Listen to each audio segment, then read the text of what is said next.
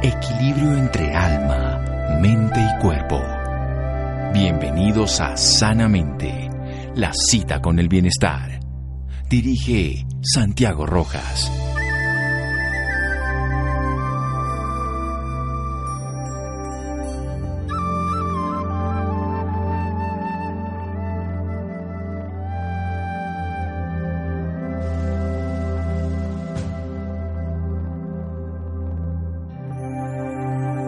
El buen humor es la salud del alma, la tristeza es su veneno. Lord Chesterfield. Buenas noches, estamos en Sanamente de Caracol Radio. Ayer entrevistamos a la doctora Carolina Biesner, la directora del Instituto Nacional de Cancerología, a propósito del Congreso Internacional Innovación y Tecnología y Humanización para el Control del Cáncer. Dentro de las dinámicas que va a haber, porque va a haber parte para personal de enfermería, también va a haber para pacientes, que es el 28, va a haber para investigadores, para médicos, toda esta semana maravillosa que nos va a ocurrir aquí en Bogotá, que nos va a ocurrir porque podemos ir, podemos asistir. Si nos inscribimos, hay una página que ustedes pueden entrar, www.cancer.gov.co, ahí, ahí va a estar la información, pero también congreso85inc.com que es la página que podrían ustedes buscar para inscribirse directamente en este congreso. Dentro de los ponentes va a estar la enfermera profesional con especialidad en enfermería oncológica, la licenciada Bianca Fragoso, y ella va a tener un tema específico del cuidado del paciente en quimioterapia, un tema que es muy importante tanto para el paciente como para su familia para completar los datos que hicimos ayer. Licenciada Bianca, buenas noches, gracias por acompañarnos en Sanamente de Caracol Radio. Eh, buenas noches, doctor, ¿cómo está? Muy bien. ¿Cuánto tiempo lleva usted trabajando con los pacientes oncológicos? Eh, bueno, yo llevo ya 10 años, trabajo en el Instituto Nacional de Cancerología y voy para 10 años en esta labor. O sea que usted día a día está con estos pacientes que reciben quimioterapia. ¿Cómo les cuenta a ellos, mucho cómo le cuentan ustedes y cómo le cuenta a usted específicamente a un paciente que llega por primera vez que es la quimioterapia? Cuéntenoslo de esa manera. Sí, pues igual quiero recordar y a todas las enfermeras eh, que trabajan con pacientes oncológicos que la parte educativa es muy importante para mantener la adherencia de los pacientes y para que ellos eh, disminuyan un poco esa carga emocional. Nosotros básicamente hacemos una inducción de primera vez. En esa inducción pues eh, hablamos de las generalidades del cáncer y sobre todo los efectos secundarios que pueden llegar a tener para que ellos también puedan eh, ayudarnos a nosotros a identificar esos efectos secundarios y también que ellos lo identifiquen en casa para pues que estén pendientes a los signos de alarma. Dentro de esos efectos secundarios que puede tener un paciente eh, en quimioterapia, pues hablamos de efectos secundarios relacionados con la disminución eh, de los valores de las células eh, de la sangre, por eso mandamos cuadremáticos, en el cual los pacientes pueden bajar, pues eh, pueden disminuir las defensas, pueden sufrir de anemias y trombocitopenia que es baja de las paquetas. Eh, otro de los efectos secundarios que pueden llegar a tener estos pacientes es la parte de alteraciones gastrointestinales, que incluyen las náuseas, el vómito, la, diarrea. Eh, en algunos casos pueden presentar mucositis. Eh, con ciertas quimioterapias los pacientes pueden presentar alopecia. O sea, caída del pelo. Y que es la caída del cabello, sí señor.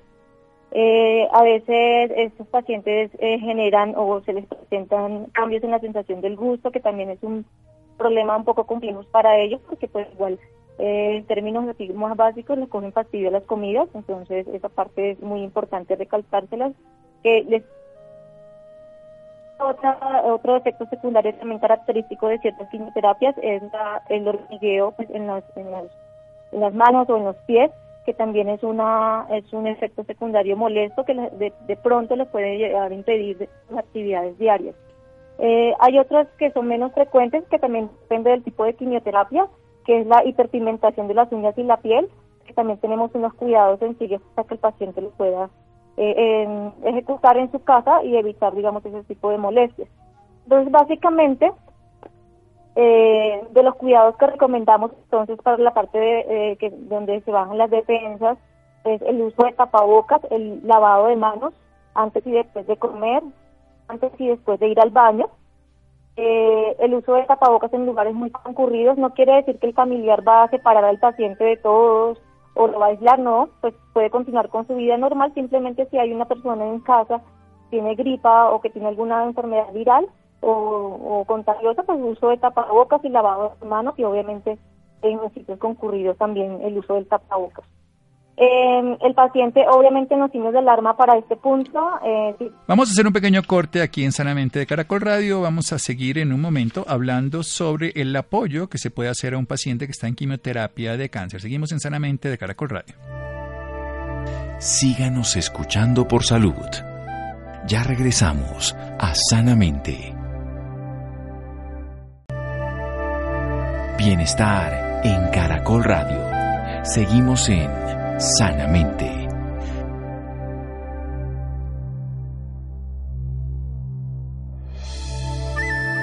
Seguimos en Sanamente de Caracol Radio. Estamos hablando con la licenciada en enfermería profesional con especialidad en enfermería oncológica, Bianca Fragoso. Estamos hablando de que cuando un paciente llega a recibir quimioterapia, lo más importante es que el personal de enfermería, el personal de apoyo, le haga una inducción adecuada, porque eso da adherencia al tratamiento. ¿Qué quiere decir? Que pueda seguir todos los tratamientos que se requieren. A veces son ciclos de 6, de 12, depende, cada tres semanas, cada semana. Eso depende de cada procedimiento específico. Es importante que los pacientes entiendan que va a haber diferentes efectos secundarios, como el efecto primario, el, el buscado, la disminución de la masa o la disminución de la enfermedad o la destrucción total del tumor o lo que se requiera en ese momento, también va a haber otros efectos en el cuerpo, como pueden ser disminución de las células de la sangre, lo que puede llevar a ser anemia cuando se bajan los glóbulos rojos, a infecciones, los glóbulos blancos o a hemorragias con los glóbulos, las plaquetas. También alteraciones gastrointestinales desde el gusto, pérdida del apetito, diarrea, vómito, náuseas, la pérdida del cabello. También puede haber unos trastornos que llamamos disestesias, que son hormigueo en las extremidades o cambios en la pigmentación de las uñas de los diferentes lugares. Hablándonos ya de la primera parte, la licenciada nos hablaba del uso del tapabocas, sobre todo en los lugares públicos, y que tienen que lavarse las manos, algo esencial, antes y después de comer, pero también antes y después de ir al baño. Eso lo deben hacer los pacientes. Y si hay un familiar muy querido por lo que sea, pero si está con infección, hay aislarlo, en este caso sí, para que no tenga el contacto de esa infección con el paciente que está con las defensas más bajitas, está inmunosuprimido. Sin embargo, el uso del tapabocas es para que él pueda seguir una vida social, porque no hay que aislar al paciente, sino hay que integrarlo con estas medidas. Continúe, por favor. Sí, doctor. Eh, los pacientes igual que presentan signos de alarma como la fiebre, eh, por eso le presentamos un taller acá de las enfermeras, un taller educativo sobre el uso del termómetro. Si llegan a tener temperatura mayor de 38 grados, deben acudir a, urgencias eh, del sitio donde lo estén atendiendo. Eh, estos pacientes, pues obviamente aclarar que las comidas en las calles pues deben de restringirlas. Lo ideal es que sean comidas caseras, con mucha higiene, eh, elaboradas con mucha higiene para que el paciente evite efectos, evite enfermedades infectocontagiosas. ¿listo? En cuestiones o para relacionar la parte de la anemia que es la disminución de los glóbulos rojos, pacientes que se sientan cansados, que se vean pálidos, eh, que se sientan fatigados, sí es necesario que acudan al servicio médico para que les tomen un examen, un cuadro hemático y verifiquemos si tiene anemia o no. Igual las recomendaciones para prevenir la anemia es comer muy bien. A veces eh, hacen o tienen alguna, sí, que todo el mundo los dice, que, que coma esto, que coma aquello. Lo importante es comer muy bien. Yo sé que a veces presentan náuseas y vómitos, pero la idea es comer en porciones pequeñas, pero sí comer muy bien. Comida. comer lo que eh, comida, exacto, lo que el paciente eh, pueda, pues el paciente no, no sea alérgico, que el paciente pueda tolerar después que el paciente pueda tolerar la comida, pues puede comerla normal, o sea, no hay problema con las comidas. ¿Qué recomendaciones se tiene como para evitar esa parte como de infecciones y, y, demás? Es que los alimentos ojalá sean muy cocidos, muy cocinados, ¿sí? Evitar embutidos, evitar alimentos crudos, esa partecita sí es mejor que el paciente se cuide, pues como para evitar eh, enfermedades gastrointestinales infecciosas. Sí, recordemos que los alimentos crudos pueden tener contaminantes más fácilmente y en ese caso el paciente inmunosuprimido, una bacteria que podría no ser grave para una persona con un buen sistema inmune, podría llegar a infectarlo.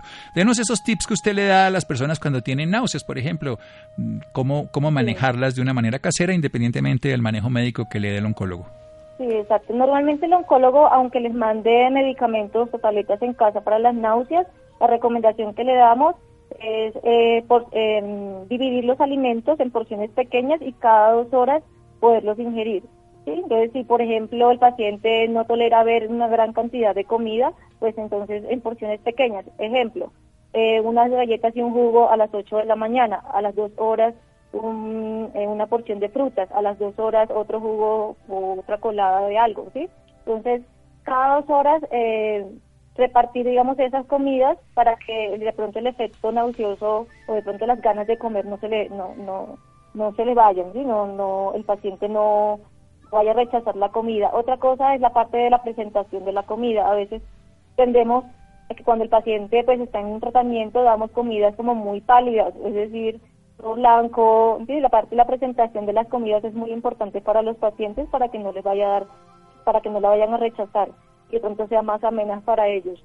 Y lo, la otra parte es el olor de las comidas, entonces alimentos muy grasosos, alimentos muy picantes o alimentos que, eh, no sé, guisos, esa parte muy condimentada pues hace que el paciente le genere náuseas, pues por su mismo tratamiento se vuelve más sencilla, entonces procurar que esos pacientes pues eh, la parte de la alimentación sea como más estética y proporcionada en porciones pequeñas.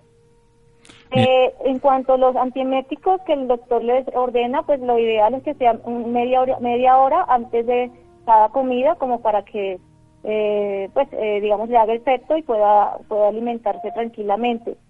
Si el paciente ya tiene vómito, lo ideal es que se hidrate muy bien, agua, jugos, con lo que el paciente pueda hidratarse, pero que no lo realice esa hidratación mm, como antes de la media hora antes de las comidas porque va, va a vomitar. Entonces esa partecita sí, sí tenerla en cuenta. Bien, esto es importante, entonces es ayudarle a las personas a que se alimenten, que es esencial, que coman comida, que lo hagan en porciones pequeñas, que no huelan mucho, son hipersensibles al, al olor, pero que tenga una presentación agradable, porque uno sin ganas de comer enfermo y le dan comida desagradable, pues no se la come nadie. ¿Qué hacemos con lo de la caída del cabello? Ese manejo... Eh, que no se va a poder evitar porque el tratamiento lo va a lograr. Al fin y al cabo, eso mismo que le está haciendo a las células del cabello, como ocurriría en el caso concreto de las células tumorales, le va a pasar lo mismo. Pero hay que pensar que esto es como el otoño, va a volver a salir la primavera, o sea, en algún tiempo volverá a florecer, en este caso el cabello. Pero ¿qué recomendaciones le dan para el cuidado del cuero cabelludo? Bueno, la recomendación va primero para las enfermeras que están educando al paciente, primero valorar qué tipo de quimioterapia se le va a administrar al paciente no todas las quimioterapias causan alopecia, que es la caída del cabello, entonces es una recomendación esencial para, esas, para las enfermeras, porque a veces le decimos a un paciente que no va a tener caída del cabello, que se le va a caer el cabello. Entonces entramos en controversia con lo que le dice el médico y con lo que le han dicho al paciente y, y obviamente entramos con las emociones del paciente. Entonces es primero identificar qué medicamentos van a causar la alopecia y si es el caso del paciente, pues obviamente decirle que es un proceso que tiene reversa, o sea que eh, más adelante le va a, le va a salir el cabello, eh, va elección de ellos si se lo cortan de una vez o si espera que se le caiga, pues va elección de, de ellos, a veces le hacen una recomendación como que de, entrada pues que se rapen el cabello, entonces ese es un proceso yo pienso que continuo, ¿sí? Eh, hay diferentes formas de cuidar o de, la parte estética pues que se vea o que el paciente se vea con la autoestima alta, que es el uso de pelucas o el uso de turbantes. Lo importante, pues igual como el paciente se sienta, si el paciente quiere no, no quiere usar nada de eso, pues es respetable, o si quiere usar turbante o si quiere usar peluca, pues la idea también es ayudarlo o orientarlo en qué instituciones o en qué fundaciones o en qué partes también pueden conseguirla. Y pues sobre todo eh, informarles de que deben eh, hidratarse el cuero cabelludo, también no deben estar todo el tiempo con la peluca, no todo el tiempo con el turbante, porque necesitamos que el cuero cabelludo también eh, respire, ¿sí?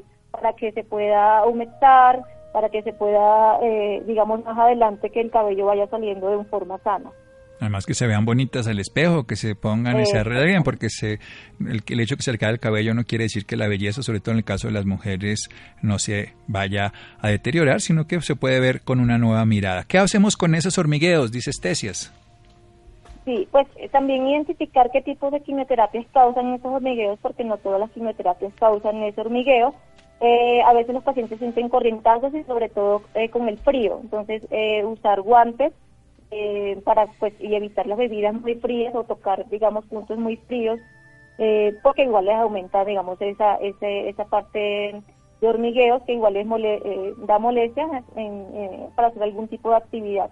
Entonces es abrigarse bien las manos evitar alimentos o bebidas muy frías evitar también tocar en proporción en estructuras muy frías y también tener mucho cuidado con la parte de eh, manejo de cuchillos en caso de, cocinar en la casa, porque a veces esos hormigueos no permiten de que la persona sienta los cortes o eh, pierdan más sensibilidad, entonces tener mucho cuidado con esa parte de manipulación de objetos cortopunzantes. Hacer ejercicios, o sea, es decir, em, hacer terapia física, porque la idea es estimular los miembros, las manos, estimular los pies, y pues en caso de que los corrientazos con el frío, pues cubrirse las manos con guantes. Y una última pregunta, la hiperpigmentación, las uñas negras de las manos y de los pies, ¿qué hacer? Eso, eso más que todo ocurre con ciertos tipos de quimioterapias también. Eh, la hidratación es un punto importante, el uso de protector solar. Eh, la idea es que el paciente siempre use protector solar, tanto en el cuerpo como en la cara y obviamente en las manos. Eh, y evitar exponerse al sol porque ciertos medicamentos eh, con exposición al sol eh, pigmentan la piel. Entonces, esa exposición al sol, a veces que, bueno, quiero pasarme, no sé, esta temporada en Cartagena, esta temporada, no sé, en, la costa, entonces no toca cuidarse del sol porque obviamente la piel se vuelve más sensible con ciertos tipos de quimioterapéuticos. Se puede poner al sol, pero se puede cuidar del sol para que no se puede cuidar del sol, exactamente. Bueno, muchísimas gracias. Muchas gracias, licenciada Bianca Fragoso. Muchas gracias por toda esta información tan útil y que siempre es bueno que los pacientes conozcan de primera mano qué ocurre cuando reciben quimioterapia, pero saber que ese tratamiento tiene sentido.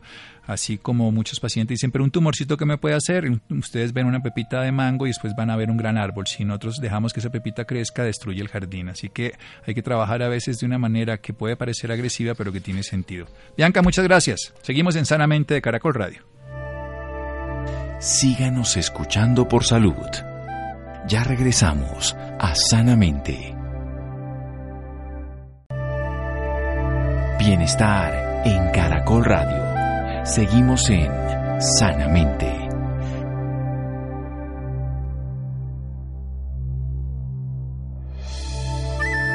Seguimos en Sanamente de Caracol Radio. Pasamos a otra parte complementaria en los tratamientos oncológicos, que es la radioterapia, con el coordinador de equipos de oncología y radioterapia, 27 años vinculado al Instituto Nacional de Cancerología. John Jairo Torres, él es físico y conoce muy bien de este tema. John Jairo, buenas noches y gracias por acompañarnos. Muy buenas noches, ¿cómo les va? Encantado de poderles colaborar aquí con todo lo que tengan eh, de preguntas y que me quieran hacer también. Aclaro, eh, yo soy eh, de los coordinadores de los de radioterapia, soy tecnólogo en radioterapia llevo 27 años de experiencia en el instituto. Muy bien, como tecnólogo de radioterapia. ¿En qué consiste la radioterapia, John Jairo? Pues bueno, básicamente cuando uno estudia esto a uno le enseñan algo así como técnicamente a decir, bueno, ¿qué es la radioterapia? Y le dicen a uno es el uso de radiaciones ionizantes para tratar el cáncer si a uno le explicaran o le dijeran que la radioterapia, le dicen que es una especialidad médica que usa las radiaciones ionizantes.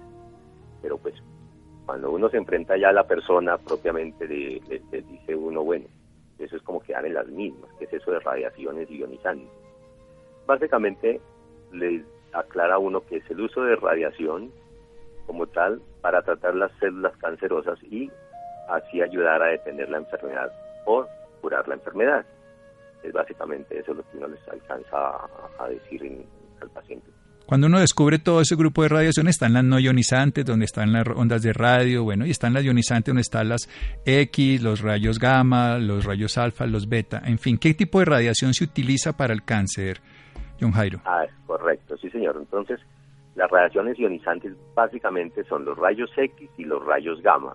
Entonces uno les explica a los pacientes que más o menos los rayos X son los que conocen normalmente en una radiografía eh, o en una tomografía y que los rayos gamma ya son propiamente del núcleo, es decir, son radiaciones mucho más fuertes.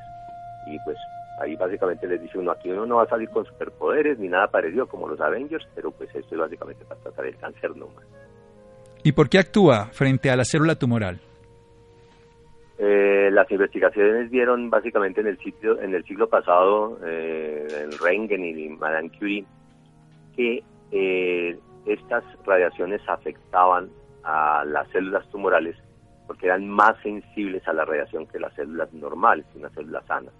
Básicamente es por eso. Bien, ¿y las células sanas qué tanto se pueden lesionar o afectar con el uso de la radioterapia, ya sea específicamente externa o interna dentro de los tejidos?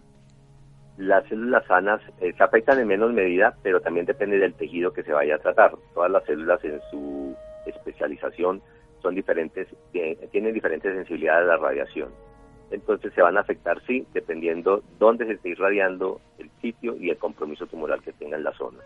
¿Es dolorosa la aplicación, don Jairo? El paciente, el paciente no siente nada. Básicamente lo que él eh, no va a estar abocado a sentir nada en el tipo de radiación como la teleterapia, porque la radioterapia se divide en básicamente dos partes, en tele y en braquiterapia. En la teleterapia el paciente simplemente se acuesta en una camilla y eh, la fuente de radiación está a una distancia determinada para lograrlo irradiar. Entonces eh, el paciente no va a sentir nada, el haz de radiación no lo va a ver, no lo va a oler, no lo va a sentir.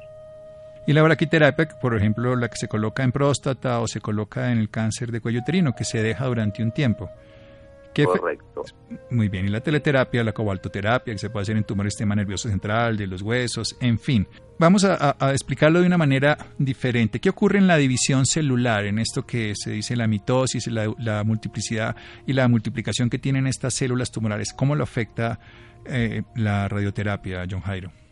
La radioterapia, cuando una célula está en estados de mitosis, es mucho más sensible la célula a, este tipo de radiaciones porque ese estado hace que sus componentes biológicos como tal o lo que compone la célula eh, sea mucho más sensible, entonces es decir, lo va a destruir más fácilmente es más vulnerable cuando se está dividiendo. Pasemos a un tema fundamental. Ahora sí es el ser humano. Ya nos habló de la tecnología, nos lo dijo que se puede hacer a distancia la teleterapia, las máquinas externas o internas, la braquiterapia con radiación ionizante específicamente. Nos hablaba desde los X que la conocemos para diagnosticar o el gamma.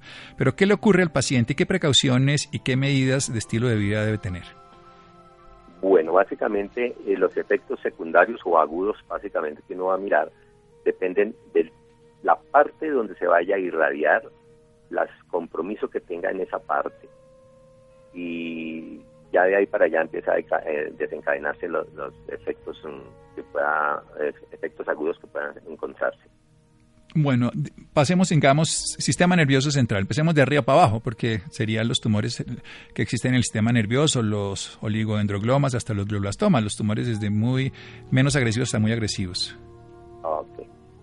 Mm, si nosotros empezamos, por ejemplo, de cabeza y cuello, si lo hablamos por sitios anatómicos, cabeza y cuello, toras, eh, gástricos, pélvicos, empezamos por cabeza y cuello, podríamos empezar por mm, si es un paciente que se va a irradiar en la boca, eh, boca seca, eh, en mucositis a nivel tal, si es el tórax podemos encontrar disfagias, difusiones en en otras cosas, o pérdida del apetito, por ejemplo, porque ya no puede ir bien, básicamente por la disfagia. Y ahí para allá, cada, cada síntoma de esos pues tiene que ser tratado de diferente forma. Por ejemplo, si el efecto empieza a verse en la piel, que también depende, eh, si es un cáncer de mama, por ejemplo, se empieza a ver en la piel, uno empieza a, mirar que la persona tiene descamaciones, empieza a tener em, eh, descamación húmeda, por ejemplo, empieza a enrojecerse la piel, empieza a, sentir ardor, pero básicamente más o menos a los 7 o 15 días eh, de, haber empezado la radioterapia. ¿Son acumulativos estos efectos? Los agudos no, los agudos como tal no, ya los efectos crónicos pues se ven a largo plazo, en años, pero los agudos van a pasar luego ya de haber terminado el tratamiento, ya en unos días, pues, unos meses, pueden ya empezar a desaparecer. Lo importante es que la persona tenga diferentes cuidados en cada zona donde se le esté irradiando. Tenemos que recordar que la radioterapia actúa a nivel local, es localizada solo en el sitio anatómico donde se va a tratar la persona. Bien, ya no se hace radioterapia corporal total, eso se hacía el siglo pasado y bueno, se descartó por efectos en el pulmón y daños, que, pero sin embargo hay efectos que pueden ser localizados, pero que pueden influir en la calidad de vida de todo el paciente. Por ejemplo, pueden llegar a tener más fatiga los pacientes con el paso de los días y algunos pacientes también pueden afectar la parte inmunológica, también pueden hacer deficiencia inmune por afectar la zona ósea donde se producen las células del sistema inmunológico y sanguíneo.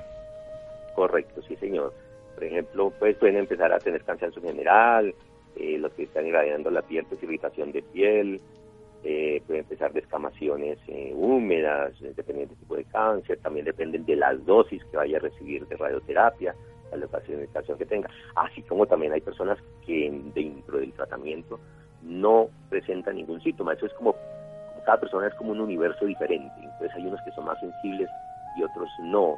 También depende de cómo llegue a la radioterapia, si llega con más fortaleza, más nutrido o es una persona que ya tenga problemas de nutrición por la misma enfermedad. Bueno, eh, uno tiene un nivel máximo, así como tenemos todas las personas de exposición para no generar enfermedades y por eso se hacen los contadores Geiger y se puede saber exactamente cuánto se expone una persona que trabaja, por ejemplo, en rayos X, un radiólogo. En este caso, los pacientes también tenemos un tope de recibir radioterapia para diferentes enfermedades oncológicas. Claro que sí, señor. Depende de la dosis a la que uno quiera llegar en la zona a donde se va a irradiar el tipo de enfermedad. Entonces, dependiendo del tipo de cáncer que sea, por decirlo así, va a llegar a una dosis diferente a otro. Una cosa es tratar la mama y otra cosa es tratar un cáncer de cervix, por ejemplo. Las dosis son diferentes, son completamente distintas. Por consiguiente, sus efectos también son diferentes. Los efectos son diferentes, los manejos es diferentes. Bien, ¿para dónde va la radioterapia con el paso del tiempo? Porque algunas de esas estrategias se hacen durante muchos días, pero ya se hacen algún tipo de cirugías, como podría ser el gamma knife, algunas cirugías que se usan, estrategias de radiación, pero que ya se hacen a distancia, pero que simulan procedimientos quirúrgicos, en este caso como bisturís. Correcto, sí señor, ya hay bastante tecnología en avance como mencionó usted, Gamma Knife, es básicamente son unos ácidos muy, muy pequeños, los cuales logran dar unas dosis muy altas a la parte concentrada en donde la quieren, eh, el tumor donde lo quieren tratar, protegiendo, tratando de evitar los órganos que están comprometidos cercanos, que básicamente están sanos de pronto y que no tienen nada que ver con la enfermedad. Así también tenemos, eh, como en el instituto, que tenemos eh, radioterapia intraoperatoria, que es un tipo de radioterapia que se hace directamente en la sala de cirugía una vez se le ha hecho la cirugía oncológica al paciente y entramos nosotros a irradiar directamente de una vez. Luego el paciente ya acaba su cirugía y ya se va para la casa. Bueno, y nos faltó una que es el yodo radioactivo, que se utiliza por otra vía. ¿Cómo se hace este tipo de procedimiento o de tratamiento? Esta es básicamente radioterapia metabólica y básicamente se maneja en medicina nuclear. El paciente se le da a tomar una cápsula de yodo radioactivo y tiene que durar en el, aislado un tiempito, pero básicamente son terapias metabólicas, las cuales van directamente, como en el cáncer de, cáncer de tiroides, directamente allá a captar y a detener la enfermedad. Es un tipo de radioterapia metabólica. Bien, vimos todos los tipos de radioterapia, la teleterapia, la braquiterapia, la radioterapia metabólica y ya los haces finos como el gamma knife. ¿Y dónde cree que podamos avanzar más con esta estrategia terapéutica? Ahorita que los avances van a radioterapia guiada por imagen, a la braquiterapia pues, de 3D que nosotros queremos ya empezar a implementar. Eh, estamos intentando volver a hacer TDI, radioterapia de, corporal total, ya con otro tipo de técnica mucho más precisa, más mm, eficiente que esas que se veían antes, que era bastante la, la morbilidad que se les puede causar y pues, por ejemplo en cáncer de piel de total skin es un tipo de técnica para tratar enfermedad de piel eh, básicamente Sí, para algunos tipos de linfoma, por ejemplo. Sí, afortunadamente, cuando hablaba de la del siglo pasado que hubo neumonitis y todo producto de la radioterapia corporal total, ahora obviamente con la capacidad de colimarlos y hacerlos mucho más puntuales específicos y, y con la dosis adecuada, individualizada, no va a haber problemas. Muchas gracias, John Jairo. Bueno, Santiago, muy amable. Bueno, descanse y recordemos... servirles y no se les olvide asistir al Congreso. ¡Eso! Va a estar muy bueno del 27 al 30 en el Hotel Gran Hyatt. Sí, señor, la semana entrante en el Hotel Gran Hyatt. Los interesados pueden inscribirse. Recordemos que hay el día 28 para los pacientes y también va a haber para profesionales de la salud de diversas áreas. Cáncer.gov.co es la página del Instituto Nacional de Cancerología o si no, congreso85inc.com. Seguimos en Sanamente de Caracol Radio. Síganos escuchando por salud. Ya regresamos a Sanamente. Bienestar en Caracol Radio. Seguimos en Sanamente.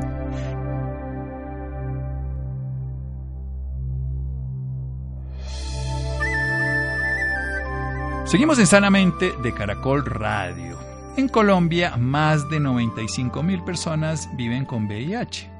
Y aunque esta es una enfermedad que se ha estigmatizado por muchos años, lo cierto es que hoy en día las personas que la padecen en realidad tienen una vida absolutamente normal. Santiago. Buenas noches. Buenas noches Santiago para usted y para todas las personas que nos escuchan a esta hora.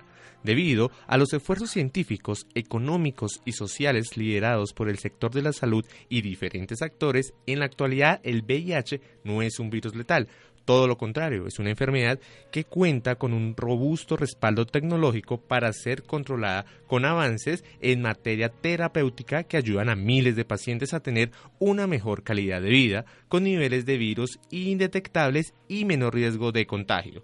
Para hablarnos más sobre este tema, esta noche nos acompaña el doctor Joseph María Haited, uno de los mayores expertos en VIH a nivel mundial y senior global, médico director de la compañía farmacéutica Beer Healthcare. Doctor José María, muy buenas noches y bienvenido a Sanamente. Hola, buenas noches, gracias. Para empezar, quisiera que nos dijera qué es el VIH. Bueno, el, el VIH es un virus que forma parte, o sea, es un microorganismo dentro de los microorganismos, eh, es un virus y dentro de los virus forma parte de una familia peculiar de virus que se llaman eh, retrovirus. Perfecto. ¿Qué causa esta enfermedad? Bueno, la, cuando una persona se infecta por el VIH, eh, el VIH prolifera en nuestro organismo, invade unas células que son las unas células del sistema inmunitario que son las que nuestro organismo utiliza para defenderse de ataques externos y de noxas externas y al cabo de unos meses o de unos años de habernos infectado si no hay un tratamiento de por medio Uh, el VIH ha destruido suficiente cantidad de nuestras defensas o de nuestro sistema inmunitario como para que puedan aparecer complicaciones que en el argot técnico se llaman complicaciones oportunistas ¿no? y el paciente pues acaba falleciendo a los pocos años de haberse infectado salvo que haya una intervención terapéutica. Doctor, ¿qué síntomas nos ponen en alerta de tener esta enfermedad? cuando uno se infecta por el VIH, la primera vez que entra en contacto con el VIH, uh, puede que esto sea totalmente asintomático, que no haya ningún síntoma o que haya mm, una sintomatología, unos síntomas que se pueden parecer a una gripe con un poco de erupción cutánea. ¿no? Uh, a partir de aquí, eh, durante meses o años puede no haber ningún síntoma en absoluto, pero el VIH sigue proliferando, sigue replicándose y al cabo de unos meses o de unos años uh, pueden empezar a aparecer complicaciones que se llaman infecciones oportunistas o algunas variedades de cáncer y uh, estas complicaciones pueden al cabo de, de, un año, un año y medio, pues acabar con, con la vida del paciente. Esto es la historia natural de la enfermedad sin tratamientos. ¿no? Afortunadamente, desde el año 1997 disponemos de unos tratamientos muy eficaces que modifican completamente la historia natural de la enfermedad. ¿Se puede prevenir el VIH? Sí, el VIH, como la mayoría de enfermedades infecciosas, son prevenibles. ¿no? El, el VIH básicamente se transmite a través de relaciones sexuales cuando un miembro de la pareja está infectado y el otro no. Se puede transmitir compartiendo jeringas eh, contaminadas o se puede transmitir también de, de, madres a hijos. ¿no? Y las tres vías de transmisión son mm, perfectamente prevenibles. O sea, sabemos bien cómo se transmite y sabemos qué herramientas hay que utilizar para, para prevenir este, estas vías de transmisión y podemos comentarlas una a una. Bueno, la transmisión por vía sexual pues eh, se combate uh, cambiando los hábitos sexuales, utilizando preservativos, la transmisión por uh, jeringas contaminadas, pues dejando de usar jeringas contaminadas, y la transmisión de madres a hijos, pues identificando el VIH en la mujer embarazada eh, tratándola y hacer que su carga viral sea indetectable. Y entonces la transmisión materno-fetal prácticamente se reduce a cero. Uh, últimamente se han incorporado dos modalidades nuevas de, de prevención.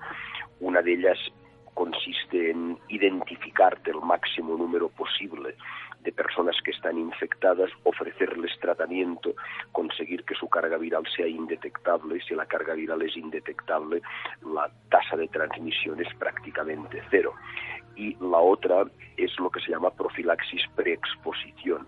Consiste en dar una combinación de dos medicamentos con actividad antirretroviral en personas que no están infectadas por el VIH, pero que tienen un riesgo elevado de infección. Y el administrar este medicamento, esta combinación de dos medicamentos, puede prevenir la infección. Por el contrario, todo esto que te he explicado es la parte positiva de la prevención, ¿no? lo que podemos hacer o las armas de que disponemos. Por la parte negativa es que hay que tener en cuenta que mm, al contrario de lo que ocurre en otras enfermedades infecciosas, no disponemos de ninguna vacuna preventiva y es poco probable que vayamos a disponer de ella en los próximos, como mínimo, en los próximos cinco años. ¿no? Y por tanto, lo que hay que hacer es utilizar de la mejor manera posible todas las herramientas a nuestro alcance, sabiendo que no tenemos una vacuna. ¿Cuáles son los tratamientos que reciben los pacientes que padecen esta enfermedad? Los pacientes que reciben esta enfermedad normalmente suelen recibir una combinación de tres fármacos que pertenecen a una familia de fármacos que se llaman fármacos antirretrovirales. Ah, últimamente, ah, en algunos grupos de pacientes mm, se ha visto que podría ser suficiente también con la combinación de dos fármacos siempre que se elija bien cuáles son estos dos fármacos. ¿no? Entonces, es los pacientes que reciben un tratamiento, en general, si cumplen bien el tratamiento que se les ha prescrito, ah, suelen, estos tratamientos inhiben la replicación del virus, la cantidad de virus circulante en la sangre de estos pacientes se vuelve indetectable por los métodos convencionales de, laboratorio ah, y esto significa que no podrán transmitir el virus por un lado y por otro lado significa que estos pacientes acabarán teniendo una esperanza de vida muy parecida a la de la población general y una calidad de vida también muy parecida a la de la población general, siempre que sean identificados, se les prescriba un tratamiento y cumplan el tratamiento prescrito. ¿Qué manejo se les da a las mujeres embarazadas que tienen VIH? Bueno, eh, a las mujeres eh, embarazadas las mujeres embarazadas normalmente cuando quedan embarazadas se les recomienda toda una serie de test médicos y de análisis por, por múltiples razones, ¿no? Y el, el análisis del VIH o la detección de anticuerpos contra el VIH es uno de los test de rutina que se recomienda a toda mujer que se quede embarazada, ¿no? Eh, en aquellos casos en que este test sea positivo, a esta mujer hay que recomendarle que haga un tratamiento antirretroviral lo más rápidamente posible lo más precozmente posible y como respuesta a este tratamiento antirretroviral, la carga viral o la cantidad de virus circulante en esta mujer embarazada eh, se reducirá a niveles muy bajos o a niveles indetectables y una mujer embarazada con niveles indetectables de virus no transmite el virus al feto. ¿no? O sea, por tanto, en resumen, las mujeres embarazadas, identificar el VIH, empezar un tratamiento lo antes posible y evitar la transmisión materno-fetal. Doctor, ¿qué consejo le puede dar a los oyentes sobre este tema? Bueno, a los oyentes sobre este tema es eh, que adopten las medidas eh, preventivas que normalmente suelen recomendarse. O sea, a pesar de que la infección por VIH en el momento actual se puede controlar bien con tratamiento y la esperanza de vida es una esperanza de vida parecida a la de la población general, pues es mejor no infectarse, ¿no? Porque las personas infectadas pues tendrán que hacer controles médicos eh, dos o tres veces al año, tendrán que tomar medicamentos eh, toda la vida, alguno de estos medicamentos potencialmente puede ser tóxicos y por tanto pues el mejor tratamiento de una enfermedad es prevenirla, ¿no? Y para él y el VIH no es una excepción. Perfecto. Los oyentes que se encuentren interesados en este tema, ¿dónde lo pueden encontrar? Yo normalmente vivo en eh, vivo en Barcelona y trabajo para como director médico global para una compañía farmacéutica que se llama BIF eh, Healthcare y mi nombre es José María Gatell y si entran en el Google pues encontrarán unos miles de referencias. Doctor José María, gracias por esta información y por acompañarnos esta noche en Sanamente. Gracias a vosotros por vuestra por la entrevista y por vuestra amabilidad. Bien, muchísimas gracias, por supuesto. Seres humanos común y corrientes que tienen una enfermedad como cualquier otra y que requieren nuestra atención adecuada profesional y nuestro respeto y por supuesto seguirlos integrando en la sociedad. Muchas gracias Camila, muchas gracias Laura, Ricardo Bedoya y Steve Rodríguez. Quédense con una voz en el camino con Ley Martin. Caracol piensa en ti. Buenas noches.